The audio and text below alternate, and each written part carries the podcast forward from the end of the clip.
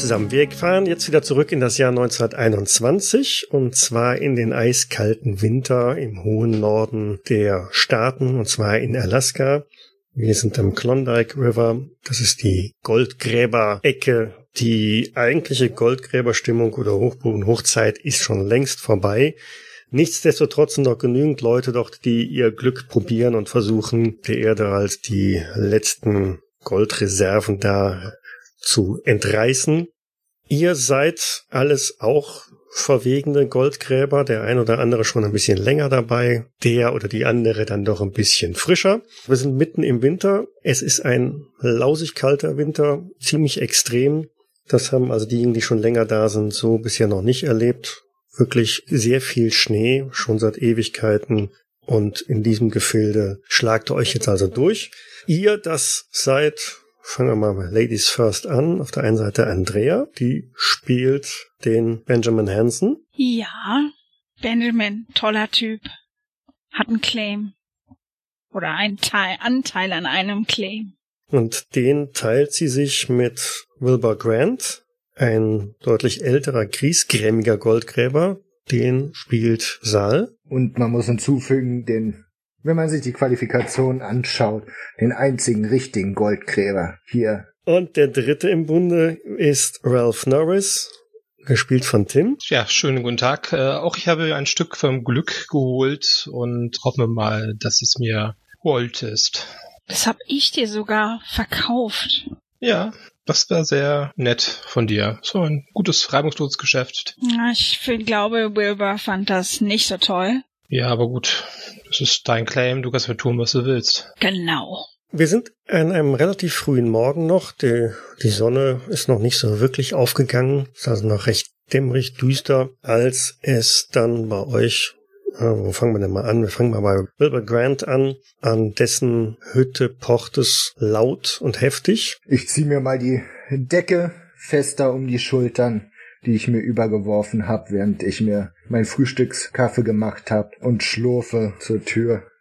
Hm. Vor der Tür steht ein Bekannter, ein Nachbar. Das ist äh, Walter Coffin, der ziemlich äh, aufgeregt da steht und Wilbur, Wilbur. Ja, was ist? Hast du Sebediah gesehen? Was? Hast du Sebediah gesehen? Nein, nicht heute Morgen. Äh, verflucht, hast du heute Nacht die Wölfe auch gehört? Zwischendurch, ja. Was ist denn los? Sebediah ist losgezogen heute Nacht. Er wollte die Wölfe ver ver vertreiben hier mit, mit, mit seiner Flinte. Ist nicht wieder zurückgekommen. Ich mache mir mittlerweile wirklich Sorgen. So lange bleibt er eigentlich nicht raus. Ja, kannst du mir suchen helfen? Ich trommel ein paar Leute zusammen. Da treffen wir uns nachher. Ja. Gib mir ein paar Minuten. Lass, lass uns um zehn, ah, sagen wir um elf Uhr. Um elf bei mir. Okay. Bis dahin habe ich noch ein paar weitere Leute zusammengetrommelt. Hm. Um elf. Und rüst dich vernünftig aus. Denk dran, ist nicht verkehrt, wenn du auch gleich eine Flinte dabei hast. Wenn wir die Wölfe erwischen, dann können wir es denen auch auf diese Weise mal zeigen. Also bis elf dann, ja? Das ist ja nicht mein erster Tag hier, bis elf. Damit stapft er durch den tiefen Schnee weiter zum nächsten Claim und pocht bei Ralph Norris ähm, an die Tür. Nicht minder laut. Ralph! Ralph! Äh, ja, einen kleinen Augenblick bitte. Ich äh, stehe auf, äh, werfe mir einen Morgenmantel über den guten mit ganz viel Pelz. Äh, äh, meine Füße stecke ich kurz in die guten Pelzstiefel und ein bisschen fröstelnd öffne ich dann die Tür und schaue ihn äh, fragend an. Das hat aber gedauert hier. Aber ist egal. Hast du, hast du Sebediah gesehen? Sebediah, Sebediah, Sebediah Ward? Mein Partner hier, Mann. Ähm, nein, habe ich nicht. Ich fürchte Schlimmes. Wir müssen ihn suchen gehen. Kannst du mithelfen kommen? Das kann ich wohl tun, ja. Okay, pack deinen Kram zusammen. Vielleicht nimmst du deine Elefantenbüchse mit. Treffen uns um elf bei mir. Dann bis später. Die dritte Station bei Benjamin Hansen verläuft nicht wirklich äh, anders. Auch da pocht er laut an die Tür. Ja, ja, ich komm ja schon. Was denn los? Ich brauche ein paar Mann. Wir müssen, wir müssen meinen Partner suchen gehen. Sebediah ist weg. Wollte heute ja. Nacht ein paar Wölfe verscheuchen und ist nicht zurückgekommen. Ich sag doch die ganze Zeit immer, dass wir die abknallen müssen. Ich hol meine Flinte, da bin ich dabei. Ja, pack noch ein paar Sachen ein. Könnte sein, dass es länger dauert. Wir treffen uns um elf bei mir. Ich muss noch ein bisschen los, damit ich noch ein paar weitere Mann krieg. Ich werde da sein. Damit stapft Walter Coffin wieder los in Richtung weiterer Hütten von weiteren Nachbarclaims und äh, ihr könnt mal überlegen, was ihr einpackt, was ihr mitnehmen wollt für eine zunächst ungewiss lange Rettungsexpedition im tiefen Schnee von Alaska. Ich äh, packe natürlich wie gewünscht äh, meine, mein, mein Gewehr mit ein, nehme ordentliche Munition mit, ähm, ich packe meine Arzttasche. Das klingt jetzt wie ich packe meinen Koffer. ja, genau. Pack so alles rein, was ich so für die erste Hilfe brauche. Und ja, sorgt dafür, dass ich festes Schuhwerk dabei habe. Nehme vielleicht noch ein paar äh, so Sch Schneeschuhe äh, mit. Fülle mir eine Thermoskanne äh, oder so eine, ja, eine Wasserflasche mit, mit, einer, mit einem heißen Tee und einer heißen Suppe. Gehe davon aus, dass wir sowieso nur so weit gehen, dass wir am Abend wieder zurückkommen also nehme ich jetzt mir nicht großartig noch irgendwie Zelt oder sonst irgendwas mit. Bei Benjamin sieht's ähnlich aus. Nimmt natürlich die Flinte mit, die Lee Enfield und genug äh, Munition. Dickste Kleidung, die da ist. Natürlich genug Kippen, um so einen langen Tag zu überstehen. Und irgendeine Lichtquelle. Es wird ja relativ früh dunkel. So eine Öllampe. Ja, genau. Ja, und Schneeschuhe. Wilbur Grant wird gegen Elf zum Treffpunkt stapfen, auch in dicker Kleidung, das Gewehr geschultert, die Schneeschuhe unterm Arm, so dass er bereit ist, die anzuziehen, sobald's losgeht. Außerdem hat er sich zur Sicherheit äh, noch einen dicken Schlafsack äh, mitgenommen, sollte äh, doch was dazwischen kommen und ein bisschen Proviant zusätzlich so für einen halben Tag, falls irgendwas passiert, irgendwas dazwischen kommt, äh, so einen kleinen Beutel mit so kleineren Werkzeugen, äh, Steigeisen, Hammer, Seil um die Schultern gehängt. Falls man da irgendwo hängen bleibt, irgendwie aufgehalten wird, ausgerüstet ist fürs Gröbste. Wirkt dann so ein bisschen wie ein gut bepacktes Wichtelmännchen unter seinen dicken Hut, so wo, wo der Bart so ein bisschen rausquellt zwischen Schal und Hut. So ausgerüstet trefft ihr euch dann bei Walter Coffins Hütte. Vor der Hütte steht schon ein äh, Hundeschlitten parat mit laut kläffenden Hunden. Dieser Mann, Owen Grant, steht dabei und versucht die Hunde einigermaßen unter Kontrolle zu bringen oder zu halten. Ihr kennt ihn, ist auch einer eurer Nachbarn, ein englischstämmiger Goldgräber, der immer recht gerne so diesen Landadel ein wenig heraushängen lässt und immer prahlt von wegen, ja, dass in England ja vieles besser wäre und äh, dass er schon überall gewesen ist auf der Welt, Großwildjagden hinter sich gebracht hat und also euch euer Gewahr wird, grüßt er auch und winkt, ah, die Verstärkung kommt. Ja, wenn ihr wollt, ihr könnt eure Ausrüstung auf den Hundeschlitten lagen. Auf dem Hundeschlitten ja. liegt schon jede Menge drauf. Große Plane. Sieht aus, als wäre das also ein, ein Mehrpersonenzelt. Ein paar Taschen mit Lebensmittelvorräten. Möchtet ihr eure Sachen dazu packen oder lieber selber tragen? Ähm, ich trage meine Sachen selbst. Weil wenn Hundeschlitten aufs Feld auch immer wie durchdreht oder so, dann sind die Sachen weg. Ja, ich habe jetzt auch nicht so viel an Sachen, dass ich die nicht selber schleppen kann. Bin aber etwas alarmiert, dass da Zelt und Lebensmittel und sonst was drauf ist. Verdammt, meint ihr, er ist wirklich so weit weg und verschwunden, dass wir hier länger unterwegs sein werden? Wie weit kann er gegangen sein, um die Wölfe abzuknallen? Ja, weit nicht, aber die Wölfe ziehen ja schon recht weit umher. Außerdem, ich will ja mich nicht davon überraschen lassen von den Witterungen. Es schlägt hier doch relativ schnell um und so wie es dies Jahr aussieht, äh, schnell lausig kalt. Ich habe keine Lust auf eine Nacht im Freien hier im, im Schnee. Wollt ihr nicht doch lieber nochmal zurück noch ein paar Decken holen? Na gut, besser ist das wohl. Wenn das geplant ist, dann brauche ich einen Schlafsack und Decken. Also die will ich tatsächlich auch dann noch holen und bei mir an meinem Rucksack, äh, Tasche, wie auch immer, damit befestigen. Also während ihr losmarschiert, kommt euch ein weiterer jüngerer Mann entgegen, Sam Weston.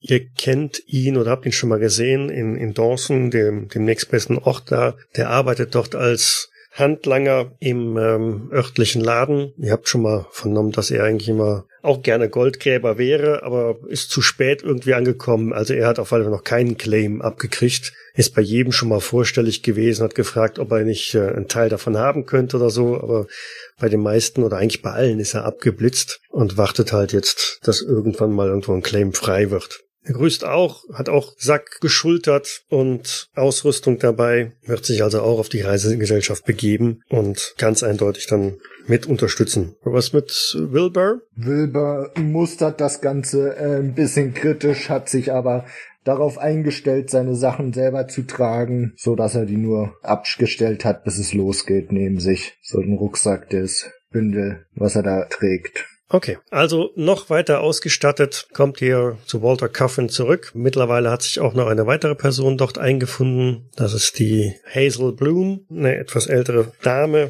die recht gut befreundet ist mit Walter Coffin und Zebediah Ward. Und es wundert euch überhaupt nicht, dass sie mit dabei ist. Eine sehr rustikale und viel fluchende Frau, aber ansonsten ein, ein Herz, die eigentlich immer für alles zu haben ist. Und wenn irgendwo Not am Mann ist, dann auch da ist. Sie hat einen eigenen Claim auch, ähm, ist also auch eine Goldschürferin oder Goldsucherin seit, ja, seit die meisten von euch da denken können, außer Wilbur Grant, der ist natürlich schon deutlich länger da, aber ihr kennt sie alle. Walter Coffin begrüßt den letzten Ankömmling dann noch und sagt, okay, so, dann sind wir ja jetzt komplett und können losziehen. Irgendwelche Vorschläge, wohin wir zunächst äh, unsere Richtung wenden sollten? Vielleicht Richtung Norden, wenn er die Wölfe verjagen wollte. Ja, das klingt vernünftig. Haben wir denn keinen Spurensucher hier? Ja, in der Zwischenzeit ist einiges an Schnee gefallen. Du kannst gerne mal einen, hm, sagen, mindestens schweren, schwere Probe auf äh, Spurensuche machen. Ja, hm, nee. Geworfen hast eine 44, eine 15 hätte es sein müssen. Das passt also nicht. Also du stellst wirklich auch dann nur fest, so viel Neuschnee wieder im Laufe der letzten Stunden gefallen ist. Du bist froh, dass noch die, die, die eigenen Spuren, Fußspuren, die ihr gerade gezogen habt, da zu sehen sind. Von daher ist der Vorschlag, nach Norden zu marschieren, wahrscheinlich der sinnvollste, denn es ist so allgemein bekannt, dass, dass die Wölfe, wenn sie denn mal ins Tal kommen, aus, aus Richtung Norden halt reinwandern. Und damit stapft ja dann, dann los. Owen Grant führt halt den Hundeschlitten, der schwer beladen ist, also nicht noch Platz, dass er dann auch noch da drauf könnte, aber er führt halt die Hunde dann vor und so zieht er los. Die Wolken hängen recht tief und schwer bedrohlich über die ganze Lage. Also eine Sonne wird man im Laufe des Tages sicherlich nicht sehen, aber das ist in den letzten Tagen und Wochen eigentlich schon immer so gewesen. Also keine wirklich prickelnde Sonntagsausflugssituation. Die recht unwirtliche Lage macht also auch das Vorankommen recht schwierig. Diejenigen, die Schneeschuhe mitgenommen haben, werden die relativ bald schon anziehen und damit losstapfen. Große Distanzen legt also so erstmal nicht zurück. Aber nachdem ihr so circa zwei Stunden marschiert seid, ja, gebt mir mal alle mal eine Probe auf Verborgenes erkennen. Benjamin ist beschäftigt mit seinem Equipment. Der ist nicht so geschickt mit Schneeschuhen laufen und. Nee, äh, da muss ich da erstmal so ein bisschen dran, dran gewöhnen hier, ne? Aber auch Wilbur und Ralph sind ziemlich beschäftigt. Ihr seid zwei Stunden unterwegs, kommt mittlerweile an einen äh, Nadelwaldrand, der das gesamte Blickfeld oder Gesichtsfeld da abdeckt. Ihr müsst also jetzt in den Wald hinein und kurz bevor ihr dann in den Wald betretet, hört ihr von hinten euren Grant rufen, also der Hundeschlittenführer. Seht mal da drüben, da und zeigt in Richtung ähm, Osten. Äh, ist da drüben was? Was soll denn da sein? Seht ihr was? Worauf sollen wir denn achten? Ja, da, da ist doch was Farbiges da drüben. Da unter den Bäumen. Da ragt da was aus dem Schnee raus. Hätte ich meinen Fälscher hier mitgenommen. Wie weit ist denn das weg? Ich seh's immer noch nicht. Vielleicht hm, 50, ja, maximal 50 Meter weiter ist es nicht. Lasst uns mal hin. Dann schauen wir doch mal nach. Wer geht hin? Ja, ich stapf mal mit.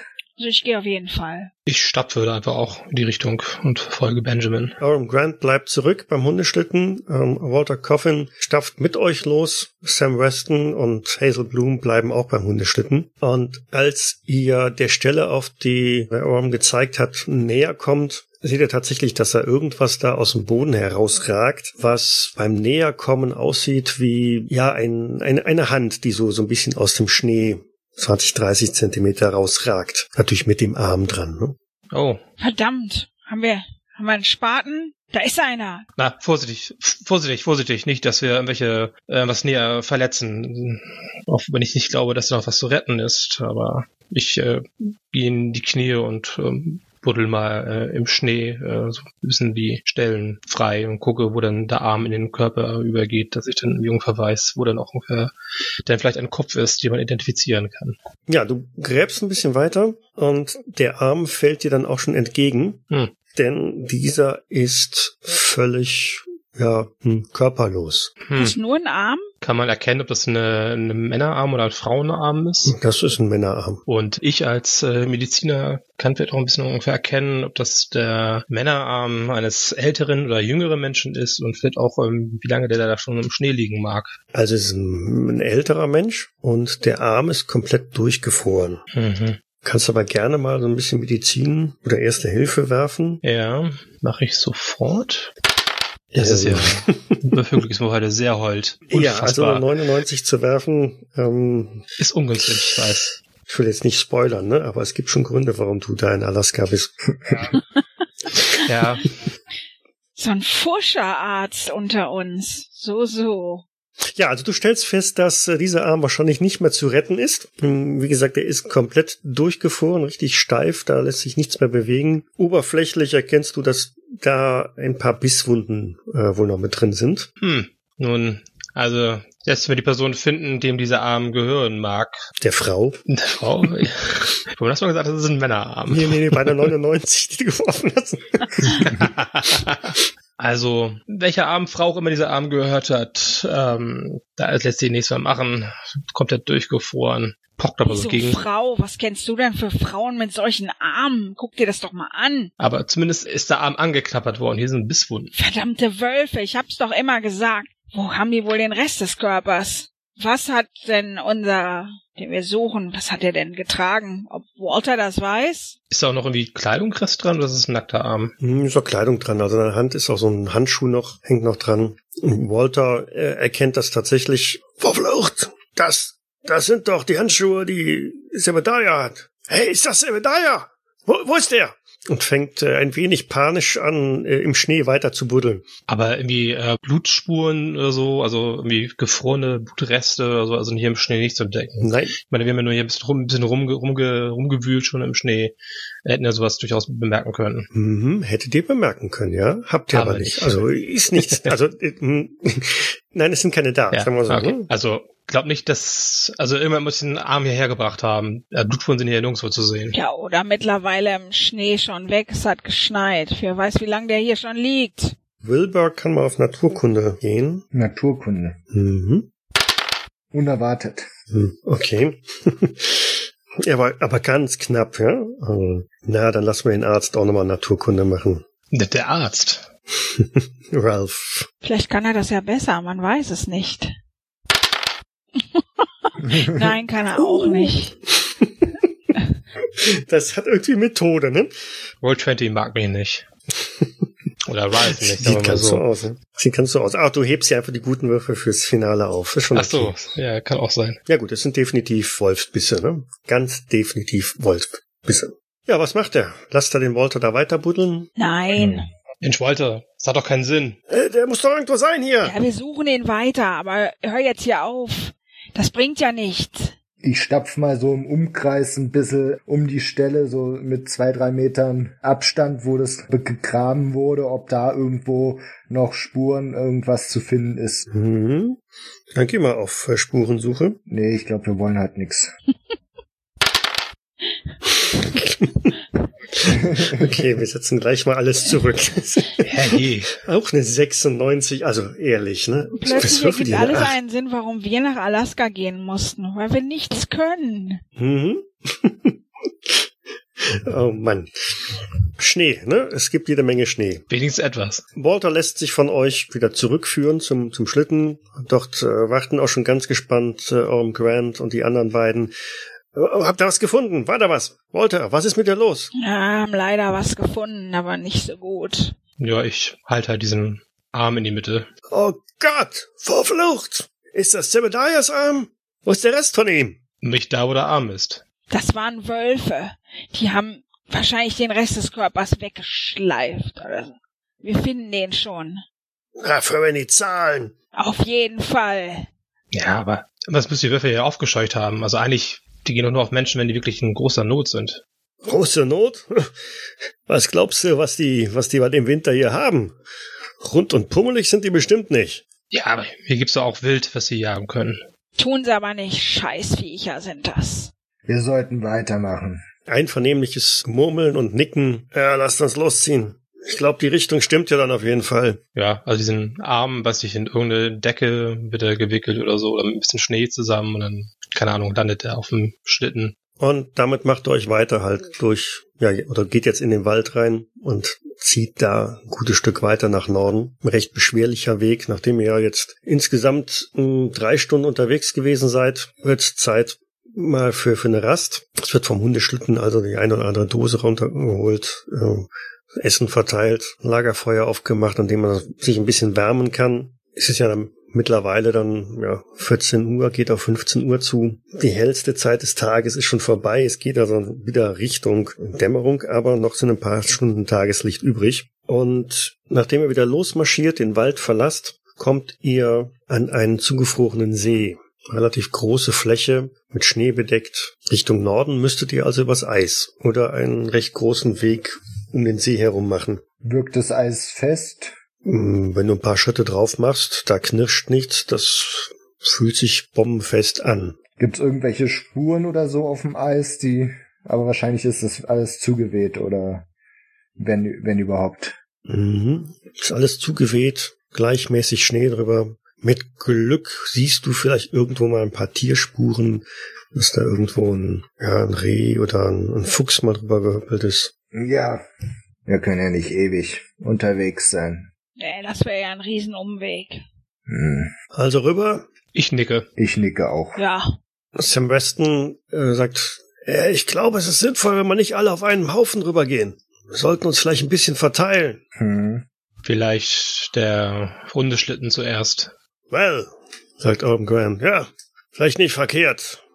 Wenn die Hunde einbrechen, dann sind es wenigstens nur die Hunde und nicht wir. Wenn die Hunde einbrechen, ist die Expedition vorbei. Ich nick so äh, Richtung der ganzen Ausrüstung, die da hinten drauf liegt. Ja, was schlägst du vor? Ich gehe voran.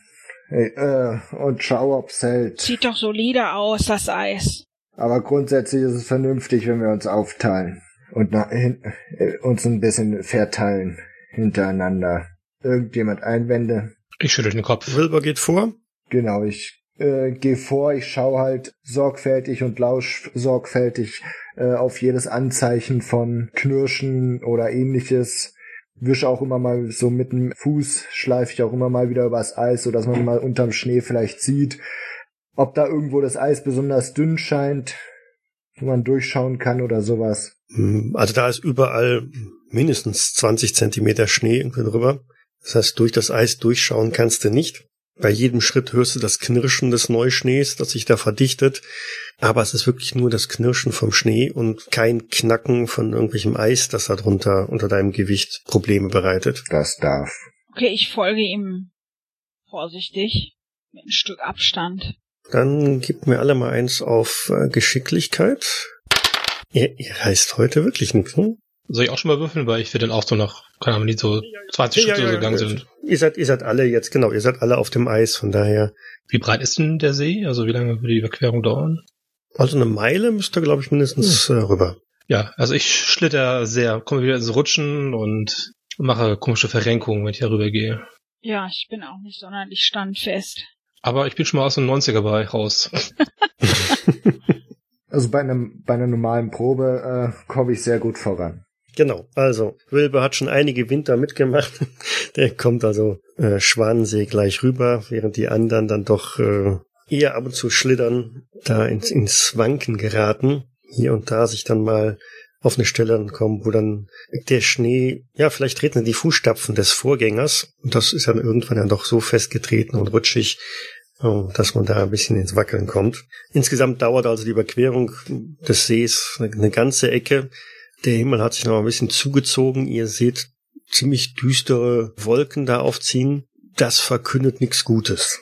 Das Wetter wird sich also in kürzerer Zeit ja, wird umschlagen und da ist mit Schnee, weiterem Schnee zu rechnen. Auf der anderen Seite vom Ufer, sagen wir mal, sind jetzt so 17 Uhr, doch schon arg dunkel geworden. Ja, gebt mir mal nochmal auf ein, ein, ein verborgenes Erkennen. Silber sieht nix. Der ist beschäftigt damit, einen, einen geeigneten Lagerplatz zu finden. Wohingegen Ralph Norris. du siehst auf der relativ ebenen Schneefläche, die ja so fast nahtlos vom See auf das Ufer übergeht, eine Erhebung. Hm. Die ist auch weiß. Ich äh, mache einen kleinen Abstecher sozusagen von der Strecke, die ich eigentlich gehen wollte und stapfe da mal vorsichtig hin. Mhm. Durch diese kleine weiße Erhebung schimmert mh, etwas Farbiges hervor. Ja, gleich die Würden bei dem Arm. Ich gehe, hock mich so auf ein, auf ein Knie und äh, mit äh, einer Hand äh, wische ich da so ein bisschen weg und versuche da so das so frei von so also von Schnee zu befreien und zu gucken, was genau sich denn dort äh, befindet. Du findest einen menschlichen Leichnam. Fehlt dir im Arm? Ähm, d- ja, A, Frage A, fehlt ihm ein Arm? Ist es äh, ein, kann man erkennen, ob es, ob es ein Männlein oder ein Weiblein ist? Ich schließe daraus, dass Benjamin gerade äh, auch dahin geht, ne? Ja. Wilbur ist beschäftigt, einen Platz auszumachen zum Rasten. Hm, okay. Dann haben sich Sam Weston und Hazel Bloom, als die sehen, dass äh, Benjamin und Ralph sich da unterhalten und da über so eine Ecke beugen, äh, auch dahin bequemt. Was habt ihr da? Äh, es ist ähm, eine Leiche. Scheiße, ist das Zebediah? Das ist die Frage. Was, was, was für eine Kleidung trägt diese Leiche? Es ist, hat sie einen Kopf oder ist es nur ein Torso oder? Also, wenn du den ganzen Schnee weggefegt hast, stellst du fest, das ist eine fast vollständige Leiche bis auf einen Arm. Und das ziemlich panisch verstellte Gesicht ist das von, von Zebediah. Ralph und Benjamin dürfen sich auf alle Fälle mal eine Stabilitätsprobe machen. Ja, das heißt, Benjamin hat's nicht geschafft. Darfst dir 1w3 Punkte Stabilität abziehen. Das gleiche gilt auch für Ralph. Also das Gesicht ist dermaßen verzerrt in einer panischen Fassung, die euch doch ganz klar ähm, erkennen lässt oder sehen dass dasjenige, was derjenige oder was, was Zebediah gesehen hat, bevor er das Zeitliche gesegnet hat, äh, ihn doch mehr in Angst und Schrecken versetzt haben muss, als alles, was ihr bisher so äh, erlebt habt. Ja, ich mach das, was man halt so macht. ne? Ich nehme meine, meine Pelzmütze ab und halte sie so vor die, vor die Brust, äh, gehe so kurz in mich und äh, meinen so Benjamin, Mr. Hansen, äh, holen Sie doch mal eine Decke, bitte. Jesus, habt ihr den Gesichtsaus hast du den Gesichtsausdruck gesehen? Der ist ja völlig, boah, ich gehe zurück und Ja, ich lege erstmal meine, meine Mütze äh, über das Gesicht, damit die anderen, die dazu kommen, das erstmal nicht sehen. Es reicht ja, wenn äh, Benjamin und ich uns irgendwie sichtlich erschrecken über den Anblick. Stopp. Benjamin zurück.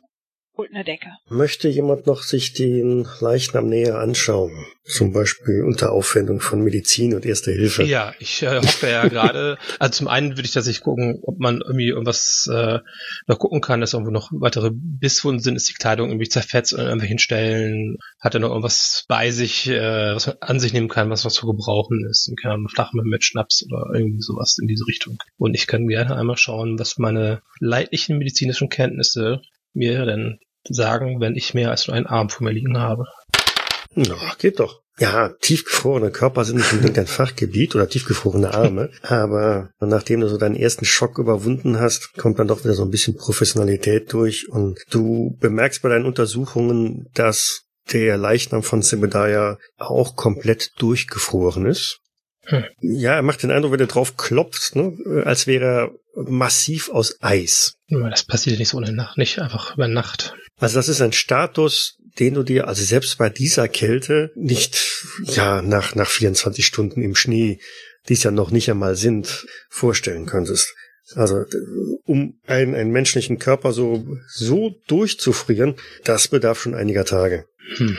Außerdem, wo du also jetzt dann auch die Wunden dir ein bisschen näher anschaust, siehst du, ja, der, der Arm ist regelrecht ausgerissen worden. Der ist nicht abgebissen oder abgenagt oder abgefallen. Der ist wirklich komplett rausgerissen. Das ist eine schier unvorstellbare Kraft, die man aufwenden muss, um, egal ob jetzt bei einem lebenden oder bei einem ähm, toten Körper, einen Arm vom vom Rumpf abzutrennen. Hm. Also jeder, der in meiner Nähe ist, wenn ich den Körper da, da untersuche, kann halt hören, wie ich ständig irgendwelche Laute der Verwunderung von mir gebe. Was eigentlich der linke oder der rechte Arm, der ihm fehlte? Der linke. Der linke. Irgendwie aber irgendwelche Sachen von ihm liegen nicht da in der Nähe rum. Nein. Hm. Also Walter ist mittlerweile auch angekommen, weil als ähm, Benjamin die Decke geholt hat, Walter erkennt es sofort, dass das äh, Zebediah ist und äh, aus der Entfernung ist es also auch kein Ding zu erkennen, dass da nichts mehr zu machen ist. Verfluchte Wölfe! Was haben die mit Zebediah gemacht? Das waren keine Wölfe.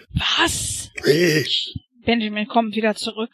Was soll's denn sonst gewesen sein? Hier, seht ihr die Wunde am Arm? Wölfe reißen einem nicht die Arme raus. Vielleicht ein Bär, der im Winterschlaf gestört wurde. Bär. Hier soll doch. Meint ihr, ah, dieser Bär, von dem habe ich doch schon gehört. Er ist so ein richtig großer. Meinst, meinst du wirklich? Also, ich kann nur sagen, dass dieser Arm, da wurde, ja, das sieht aus wie herausgerissen. Das ist, ist keine Bisswunde. Da schafft kein Wolf. Was macht Wilbur? Nachdem ich irgendwie Ausschau gehalten habe, ob es irgendwo ein lohnendes Ziel gibt, um sich äh, unter, um unterzukommen, um äh, sich ein bisschen äh, vor der Witterung zu schützen, die da vor uns einbrechen könnte, wär, wird mir wahrscheinlich irgendwann auffallen, dass relativ viele Leute plötzlich gar nicht mehr so nah sind und sich da irgendwo sammeln was mich dann dazu bewegt, krummelnd den Umweg oder die Schritte zu machen, um mich zu ihnen zu gesellen. Du siehst die Gruppe, wie sie um eine am Boden liegende Decke herumstehen und wild diskutieren über Bären und Wölfe. Ja, ich räusper mich mal laut äh, und nick so Richtung Himmel. Ja, richtig. Helfen Sie mir doch, die Leiche einzuwickeln in eine Decke und dann Ja, hier, ich hab die Decke geholt. Bringen wir sie auf den Hundeschlitten, Ich helfe dir beim Tragen. sofern es möglich In ist. dem Moment, wo ihr die, in dem Moment, wo ihr die Leiche vom Boden heben wollt, äh, stellt ihr fest, dass sie mit dem Boden verbunden ist. Hm, ist festgefroren. Mhm. Wie kann denn das sein? Wie lang hat er denn hier gelegen? Ich dachte, er ist erst gestern los. Er ist doch vollkommen durchgefroren. Das habe ich noch nie gesehen. Von hinten hört er Irm Grant rufen, Leute, soll ich das Zelt jetzt hier alleine aufbauen oder was? Vielleicht hat jemand einen, Eispickel dabei. Vielleicht können wir ja versuchen, ihn vor sie aus dem Eis herauszuschlagen. Wir können ihn nicht hier liegen lassen. Hm, Walter sagt, äh, ich habe auf dem Sch- auf den Schlitten habe ich einen Spaten auf, raufgepackt. Vielleicht hilft der. Probieren wir mal. Wir müssen ihn ja mitnehmen. Wir können ihn nicht hier lassen. Ja, ich, ich, ich äh, setz mal meinen Rucksack ab, wo ich ja einige ein bisschen an was äh, Werkzeug mitgenommen habe. Vielleicht habe ich da auch was Kleines, Passendes dabei, was man irgendwie nutzen könnte. Der Himmel zieht immer bedrohlicher zu. Es wäre vielleicht eine Idee, statt jetzt fünf Gaffer da rund stehen zu haben, sich vielleicht ein bisschen aufzuteilen. Gut, äh, also diejenigen, die am kräftigsten aussehen, sollen sich dann darum kümmern, dass der äh, gute Zebediah aus dem Eis äh, geschlagen wird und dann kann sich der Rest ja um das Zelt aufbauen kümmern. Aber das reicht, glaube ich, wenn sie wirklich so wirklich zwei oder drei Leute sind, die sich äh, darum Hm. kümmern. Sam, Benjamin, sagt Walter, äh, seht zu, dass ihr Zebediah da loskriegt. Ja, ich probier's. Mit den Spaten. Wir anderen sollten versuchen, das Zelt jetzt aufzubauen, das La Nachtlager fertig zu machen. Ich glaube, das sieht nicht gut aus da oben. Hm. Bevor ich meine Mütze quasi davon äh, es wird das Gesicht entferne, sage ich Sam, pass auf, er sieht wirklich grauenhaft aus. Er muss etwas Furchtbares gesehen haben. Und nimm dann diese Mütze auf und setzt sie wieder auf. Kannst ja die Decke direkt wieder drüber ziehen. Oder so. Oder hat Wilbur absolute Neugier und will das unbedingt sehen. Ich, glaube, die wesentlichen Basics äh, Toter habe ich mitbekommen. So Okay. emotional bin ich jetzt nicht.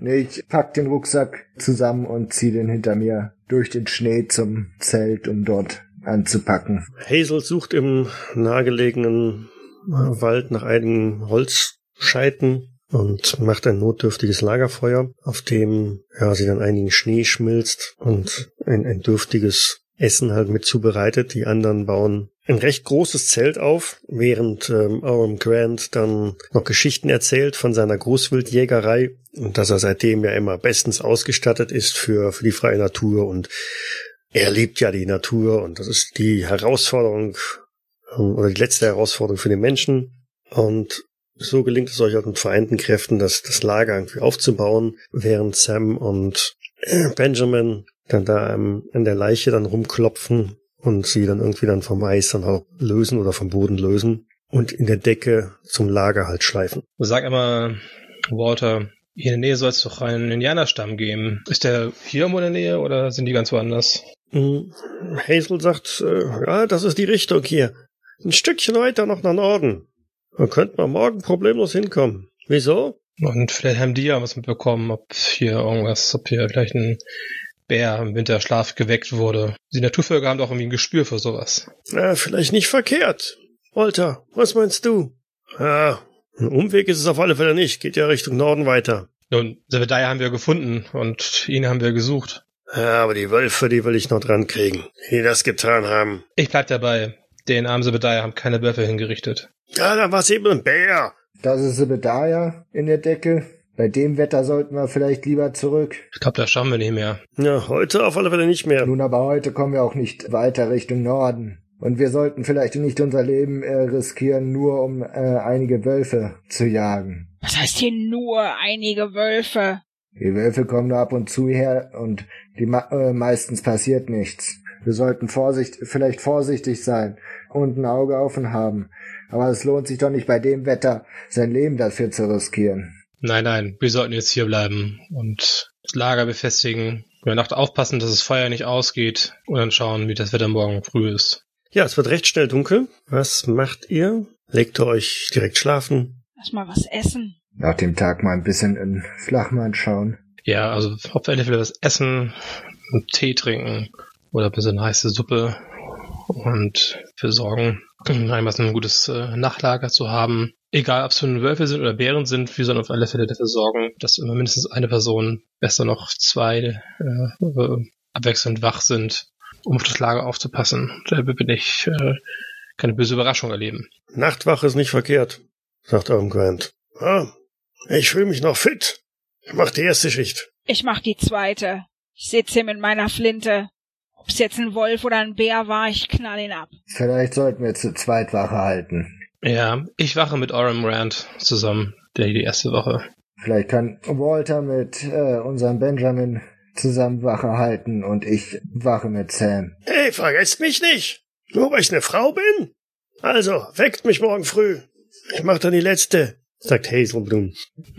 okay, so begeben sich alle jetzt dann ins Zelt, wickeln sich in die Decken oder Schlafsäcke oder was auch immer sie mitgebracht haben ein, während Orm Grant dann draußen zusammen mit Ralph Wache schiebt, etwas kleiner werdenden Lagerfeuer. Orm Grant hat seine Elefantenbüchse da, prüft die, holt die Munition raus, tut sie wieder rein, klappt sie auf und zu. Ja, ich tue es ihm äh, gleich mit meinem Gewehr. Also prüfen, dass alles äh, gut geölt ist, nichts wie gefroren ist oder irgendwie irgendwo Wasser rangekommen ist oder so, was gefroren ist. Und äh, ja, marschiere das Lager so ein bisschen ab. Immer wieder so aufstehen, so alle halbe Stunde. Und äh, lausche ein bisschen in die Nacht. Schaue gelegentlich äh, gern See und äh, dann auf die andere Seite. Ja, es ist stockduster. Ne? Also die Wolkendecke ist geschlossen. Es schneit auch. Dadurch sind auch keine Sterne am Himmel zu sehen. Ähm, also auch wenn alles weiß ist vom Schnee, es ist wirklich einfach nur stockduster. Und wie gesagt, ihr sitzt ja auch da am, am Lagerfeuer. Wenn man also was sehen könnte, dann wärt ihr das. Aber ansonsten ist da nichts zu sehen. Gelegentlich hört man das Rufen von irgendwelchen Eulen, aber ansonsten ist es ruhig und friedlich, soweit man von friedlich reden kann. Ja, also wie so nach zwei, nach zweieinhalb Stunden Wachen wecke ich dann zusammen mit ähm, Aram die nächsten beiden, die Wache halten wollten. Das waren ja, glaube ich, Benjamin mhm. und Walter. Sofern nichts passiert. Nö, es passiert nichts. Und dann mümmel ich mich meine Decke ein, in meinen Schlafsack ein und äh, hoffe ein bisschen Schlaf zu finden. Meine Flinte quasi mit unter der Decke, so dass sie gleich bei mir liegt und da nichts passiert. Benjamin und Walter setzen sich also jetzt vors Zelt. Mhm. Und ja, nachdem so die Hälfte eurer Wache vorbei ist, vernimmt ihr ein, ein Wolfsgeheul. Oh, ich wusste es, Wölfe. Stell sicher, dass die Flinte geladen ist. Guck so in die Dunkelheit, ob ich irgendwie eine Richtung einschätzen kann, wo das Geheul herkommt. Hm, ihr seid so mitten in einem Tal drin. Das ist so, richtig kann man es nicht lokalisieren. Vielleicht äh, sind sogar mehrere, die von unterschiedlichen Seiten her heulen. Also zwei meinst du hörst auf jeden Fall. Also zwei verschiedene Lokationen kannst du irgendwie so ähm, ausmachen. Zwar nicht genau ein, eingrenzen, aber äh, es heult von mindestens zwei Seiten. Kann man irgendwie einschätzen, wie nah die dran sind? Hört sich das noch entfernt an oder schon recht nah? Ich würde sagen, so im Umkreis von maximal zwei Meilen. Walter, die Wölfe sind nicht mehr weit weg. Hm, wir sollten ziemlich genau aufpassen. Meinst du, wir sollen jemanden wecken? Oder sollen wir warten? Ich bin mir nicht sicher. Wir sollten uns auf jeden Fall die Waffen schutzbereich halten und äh, uns hier nicht unnötig wegbewegen. Machen wir das. Auch wenn es hier lausig kalt ist und ich mich gerne bewegen möchte. Bleiben wir hier am Feuer, wo es noch hell ist. Ja, vielleicht sollten wir das Feuer ein bisschen größer machen. Was denkst du? Lass uns noch ein, zwei Scheite draufwerfen. So werft also noch zwei Scheite drauf. Das Feuer brennt nach einiger Zeit ein gutes Stück heller. Ja, das Wolfsgeheul ist äh, verklingt, hört er nicht wieder. Und so geht dann eure Nachtwache dann auch vorbei. Es wird Zeit, die nächsten beiden zu wecken. Ralph und Sam, ne? Wilbur und Sam. Wilbur und Sam, ja, Genau. richtig. Ich war schon dran. Eine Wache reicht mir. ja, ich setz mich äh, mit Sam draußen hin, schau, dass das Feuer brennt, dass die Waffe fun funktioniert und bereit ist, sollte irgendwas sein und beginne dann eine sehr schweigsame Wache. Ja, Sam tut's hier gleich, also auch er guckt eigentlich ziemlich genau, was du machst. Niemand, wo du halt dann die Waffe bereit machst, dann kam da seine Lee Enfield auch raus, ähm, prüft die, checkt nochmal die, die Munition da rein. Hey, Wilbur, Hm. was glaubst du, was das war? Was? Die Wölfe? Wer weiß. Äh, Norris hat gesagt, das wären keine Wölfe. Norris, Hast du schon mal Wölfe gesehen, die sowas machen? die einen Mann töten? Hm. Wer weiß. Aber ich würde mir würde auch nicht alles so auf die schwere Schulter nehmen, was Norris sagt. Wir werden sehen, ob Wölfe kommen, ein Bär, oder wir einfach nur mit einem guten Mann Verlust nach Hause zurückkehren können.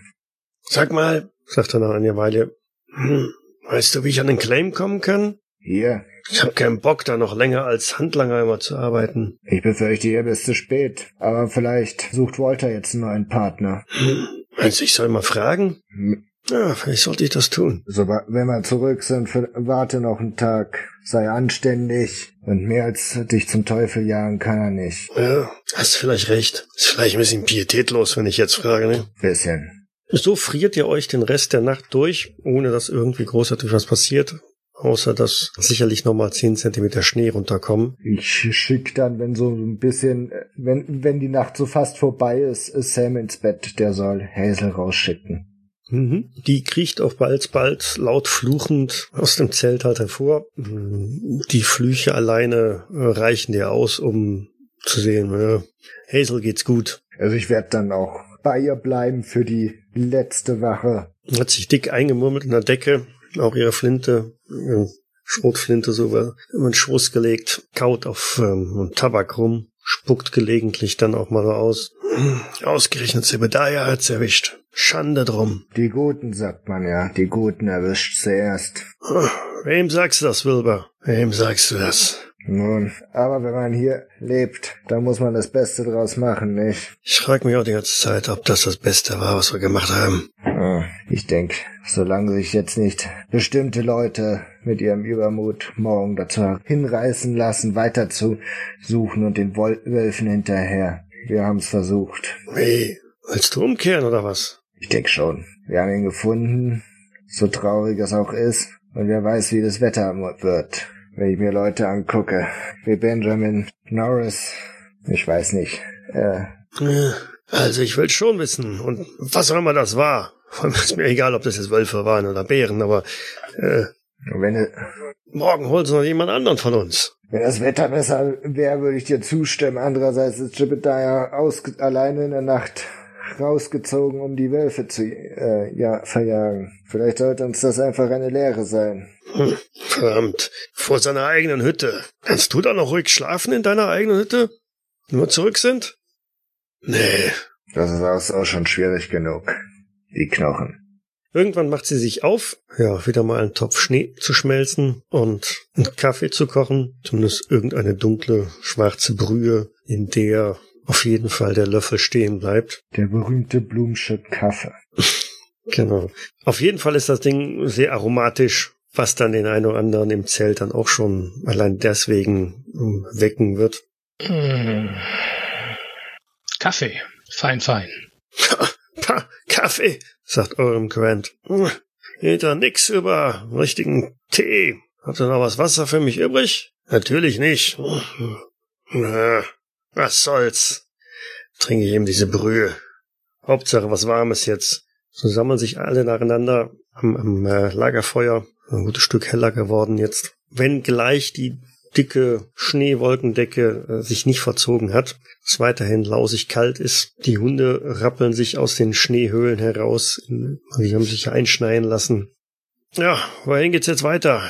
Ich würde vorschlagen, mal kurz die Indianer aufzusuchen, die was mitbekommen haben. Weiter nach Norden. Ja, sehe ich auch für sinnvoll. Ich äußere ein weiteres Mal meine Bedenken. Ach, Wilber, du alter Bedenkenträger. Aber dann lass ich, ich lass mir nicht nachsagen, dass dann einer von denen auf meine Kappe geht, wenn wir hier nicht alle durchkriegen. Ich lass so den Blick über die Menge schweifen, so mal kurz auf Benjamin und Sam.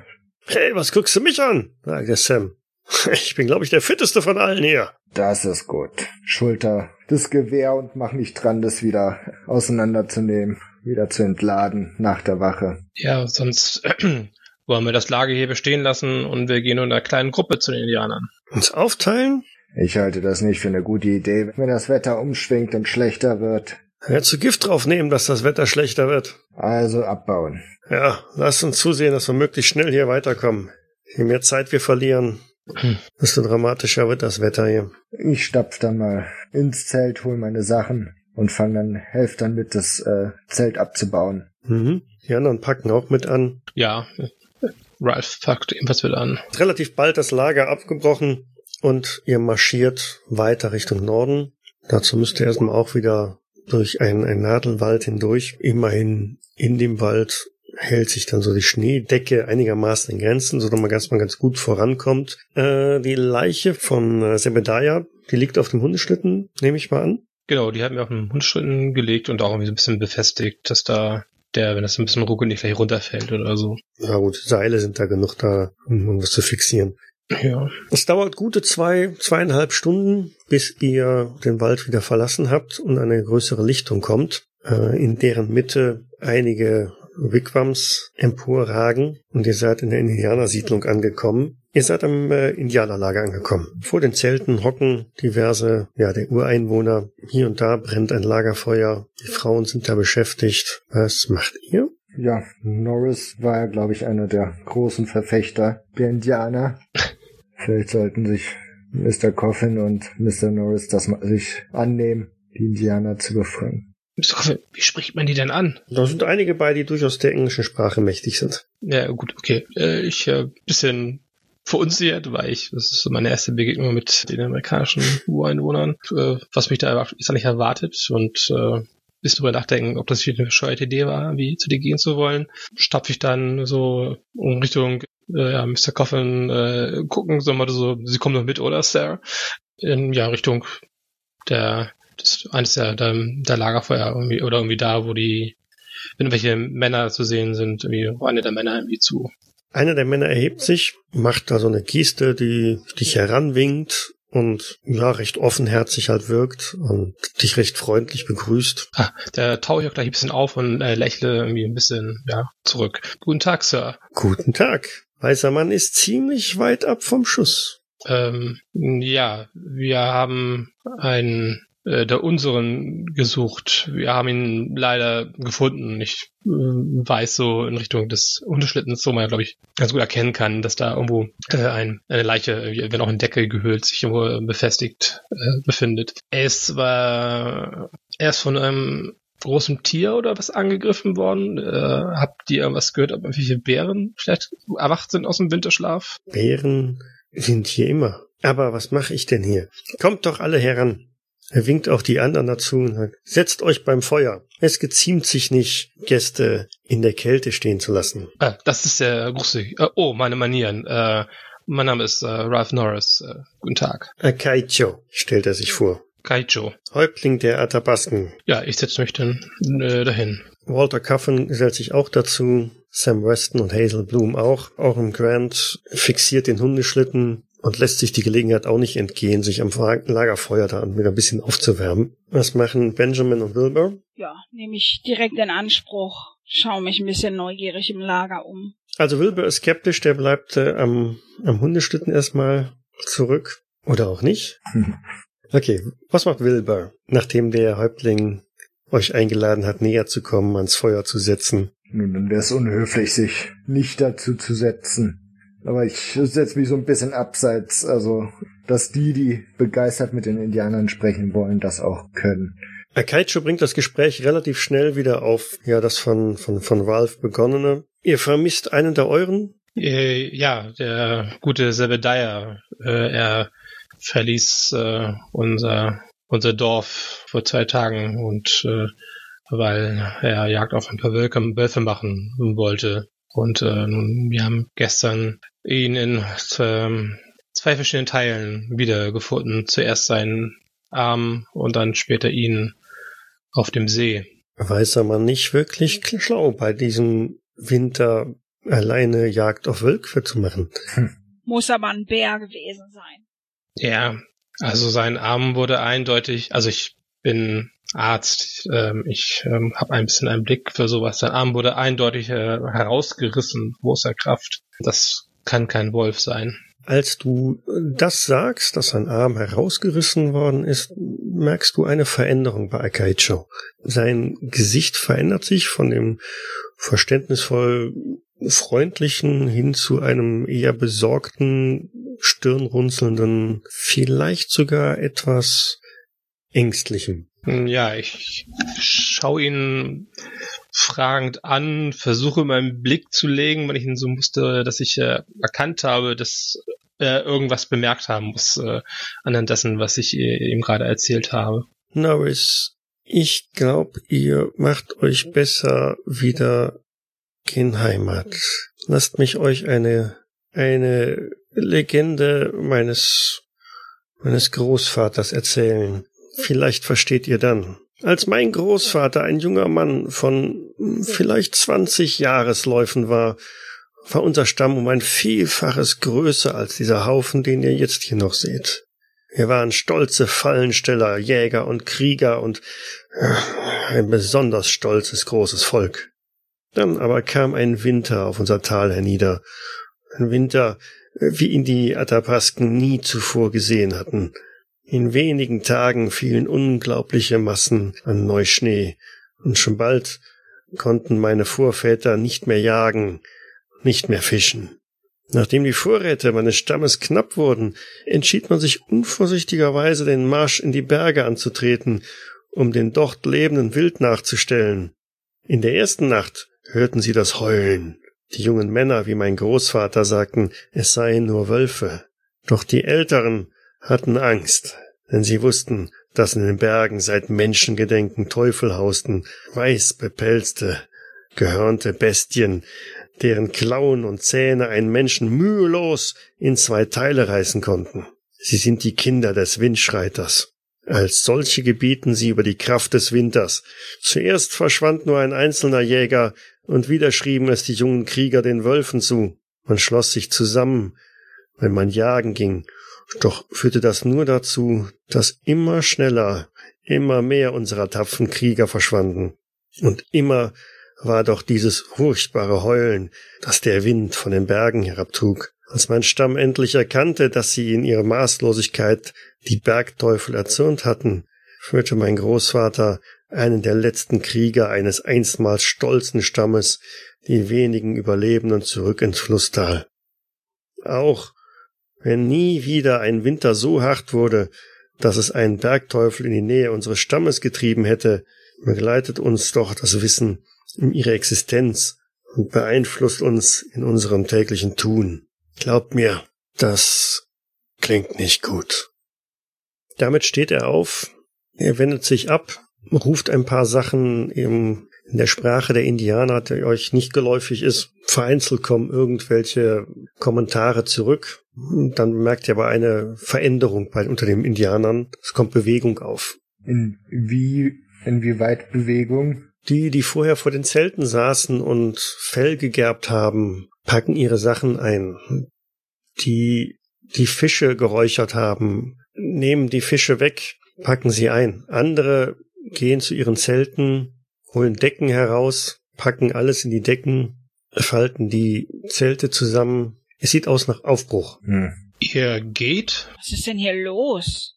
Wenn der weiße Bergteufel tatsächlich erwacht sein sollte, möchte ich mein Volk in Sicherheit wissen. sagt Akaicho.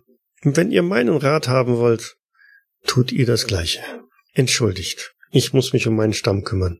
Gut, äh, ich stehe auf, äh, nicke ihm zu, habt Dank und habt eine gute Reise.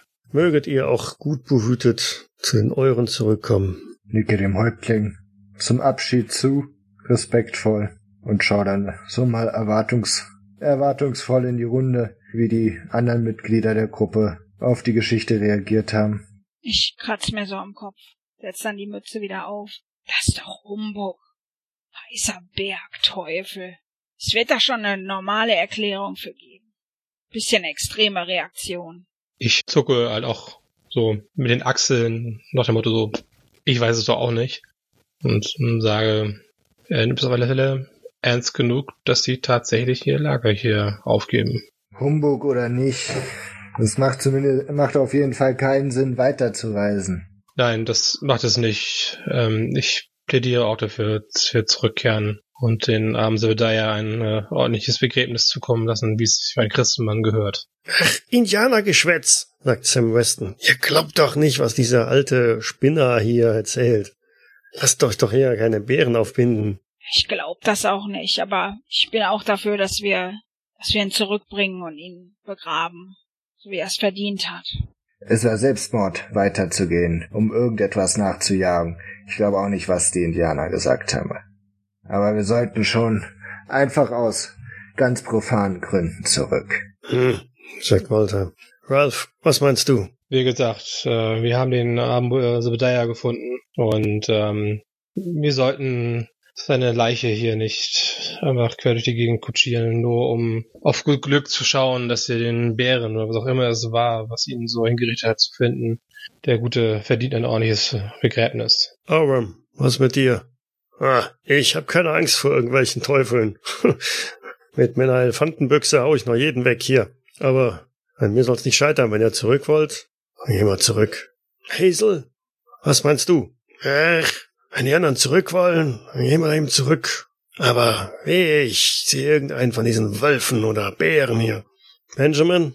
Ich bin auch dafür, dass wir die Viecher abknallen, die das hier gemacht haben, aber wir müssen ihn auch begraben. Ich denke, wir sollten zurück und nochmal vielleicht äh, eine weitere Expedition machen. Weil erstmal hat das Begräbnis Priorität. Kreuzigt sich so. Na gut. Ich glaube, dann ist die Mehrheit für zurück. Dann lasst uns einpacken, dass wir noch so viel schaffen vom Weg wie möglich. Genau. Gut, damit macht er kehrt zurück zum Hundeschlitten und stappt wieder durch den Nadelwald und gelangt bei immer dichterem Schneetreiben an die Stelle, wo ihr am Vorabend euer Lager aufgeschlagen habt. Es ist noch vergleichsweise früher Nachmittag. Ja, dann wieder quer den See. Vorsichtig, einer nach dem nächsten. Wie dicht ist denn das Schneegestöber? Haben wir irgendwie Probleme, Blickkontakt zu halten? Es, äh, es hat schon ordentlich zugenommen, ja. Das ist schon nicht mehr einfach nur so ein leise rieselter Schnee, sondern äh, da kommt richtig was runter. Es ist dicht. Ihr könnt das andere Ufer vom See auf alle Fälle nicht mehr erkennen. Ähnliches, dreckiges Winterwetter. Wollen wir bei dem Wetter wirklich über den See? Oder wollen wir nochmal ein Lager aufschlagen? Sollten wir nicht zusehen, dass wir so weit wie möglich kommen, bis es halt nicht mehr geht? Noch können wir ein Stück. Haben wir noch eine Chance, äh, bevor es dunkel wird, über den See zu überqueren? Oder müssten wir dann auf dem See vermutlich übernachten? Beim letzten Mal, bei vergleichsweise guten Bedingungen, habt ihr die Überquerung in, in zwei Stunden geschafft. Kann jetzt, da es davon auszugehen ist, dass es länger dauern wird, weil euch der, der Wind den Schnee so richtig um die Ohren treibt, definitiv länger dauern. Könnte eine knappe Sache werden. Ich lass mal so einen Blick über die Gruppe gleiten. Nun, ich, ich schlage vor, wir kümmern uns, solange es noch geht, darum, dass wir unser Lager hier witterungsfest machen, bevor wir es in, in der Not auf dem See aufschlagen müssen und nicht genug Zeit haben dafür. Klingt vernünftig. Wilbur, Wilbur. Du konntest doch nicht schnell genug wieder zurückkommen. Naja, aber wahrscheinlich hast du recht, du alter Fuchs. Ich versuche ja nur, dass möglichst viele auch wieder zurückkommen. Ja, du hast recht. Lasst uns jetzt zügig das Lager aufbauen. Ich habe auch keine Lust mehr bei diesem Schnee treiben. Ich spüre meine Füße schon fast nicht mehr. Die anderen nicken ein, äh, mit. Der Einzige, der ein bisschen knurrt, ist der Sam Weston. Aber gemeinsam versuchte das Zelt aufzustellen, was bei dem stürmischen Wind nicht unbedingt ein einfaches Unterfangen ist. Gebt mir doch mal so ein bisschen auf Glück. Mal gucken. Ja, Wilbur hat Glück. Benjamin auch. Beiden haben sogar sehr viel Glück. Oh, da sind doch eure Würfel, oder? Ich sage ja, von hinten auf wird's besser. Also zweimal extrem, einmal einen schwierigen Erfolg. Also das Zelt kriegt ihr problemlos aufgebaut. Ihr seid ein eingespieltes Team offensichtlich. Verankert das noch ordentlich fest an mit den Seilen an, an an Bäumen und, und Wurzeln, die da irgendwo rausragen, damit dann der Wind da nichts machen kann. Hazel hat zusammen mit Sam wieder ein Lagerfeuer irgendwie in Gang gebracht, das allerdings äh, bei dem pfeifenden Wind nicht wirklich großartig lodert. Die Küche wird also wahrscheinlich eher kalt bleiben. Ja, recht schnell. Düster ist es ja sowieso schon und im Wind draußen zu sitzen macht auch keinen Spaß. Verzieht ihr euch wieder ins Zelt rein. Wer macht die erste Nachtschicht? Oder können wir uns das bei dem Schneetreiben schenken? Ja, also irgendeine Form von eine Wache sollte man schon haben, auch wenn man nicht viel gucken, weit gucken kann, aber so ganz äh, im Schlaf überrascht werden möchte ich auch nicht von irgendwas. Wir sind eigentlich an dem Punkt, wo eigentlich auch ein, ein guter Break dann äh, drin wäre. Die zweite Session machen wir dann in, in dem äh, zweiten Termin, den wir rausgesucht haben. Ja. Ja. Ja, ja hört sich doch gut an. Okay. Dann machen wir an der Stelle einfach jetzt gerade einen, einen Cut. Cthulhu bzw. Call of Cthulhu ist ein Pen-and-Paper-Rollenspiel basierend auf den Werken des Autors Howard Phillips Lovecraft. Das Spiel wurde entwickelt von Sandy Peterson von Chaosium und erscheint in Deutschland im Pegasus Verlag. Ich danke dem Pegasus Verlag für die freundliche Genehmigung zur öffentlichen Verwendung der Materialien. Weitergehende Informationen zum Abenteuer und nützliche Links findet ihr auf Jägersnet in den Shownotes zur jeweiligen Folge. Die Musik im Eingang und im Abspann dieser Folge ist von Hans Atom, trägt den Titel Paint the Sky, ist lizenziert unter Creative Commons Attribution Lizenz 3.0 und zu finden auf ccmixter.org.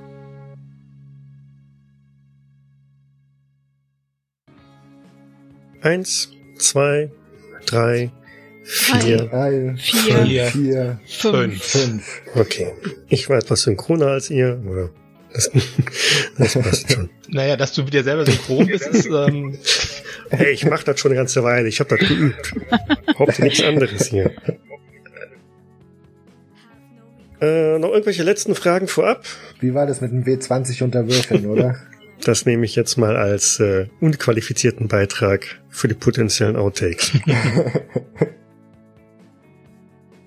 Aber dieses Piepen ist immer noch da. Ich hoffe, man kann hier nicht die ganze Zeit die Flugzeuge hören, sonst muss ich nämlich die Balkontür zumachen. Ich höre noch keine Flugzeuge. Ja, ich höre nur dieses Piepen die ganze Zeit. Ja, das habe ich auch im Ohr. Das finde ich auch nicht besonders gut, das nervt. Äh, mal gucken, ob ich das bei wem das drauf ist. Das hört jetzt ein bisschen an wie so ein Besetzzeichen. Äh. Ist es weg? Ja. Ja. ja. Gut, das Mikrofon ist dann doch empfindlicher, als ich gedacht habe. Hörer daneben legen hilft also gerade nicht. okay. Naja, sollte jetzt keiner mehr anrufen. Ja, dann hätten wir auch das Piepsen beseitigt. du warst es also selbst. Nicht ich war es selbst, genau. Ja, ich habe ja gesagt, ich lege den Hörer daneben. Ja, stimmt wohl. Bereit? Bereit. Jawohl. Da gibt's jetzt keinen Weg mehr zurück. Jetzt wird's kalt, bitterkalt. Das ist so drin. Weißt du, in deine Kugelzone, da sind wir da nicht drin. so, ihr seid noch ja. da? Ja. Ja. ja, der kleines, kleinen Nachwuchsnotfall hier.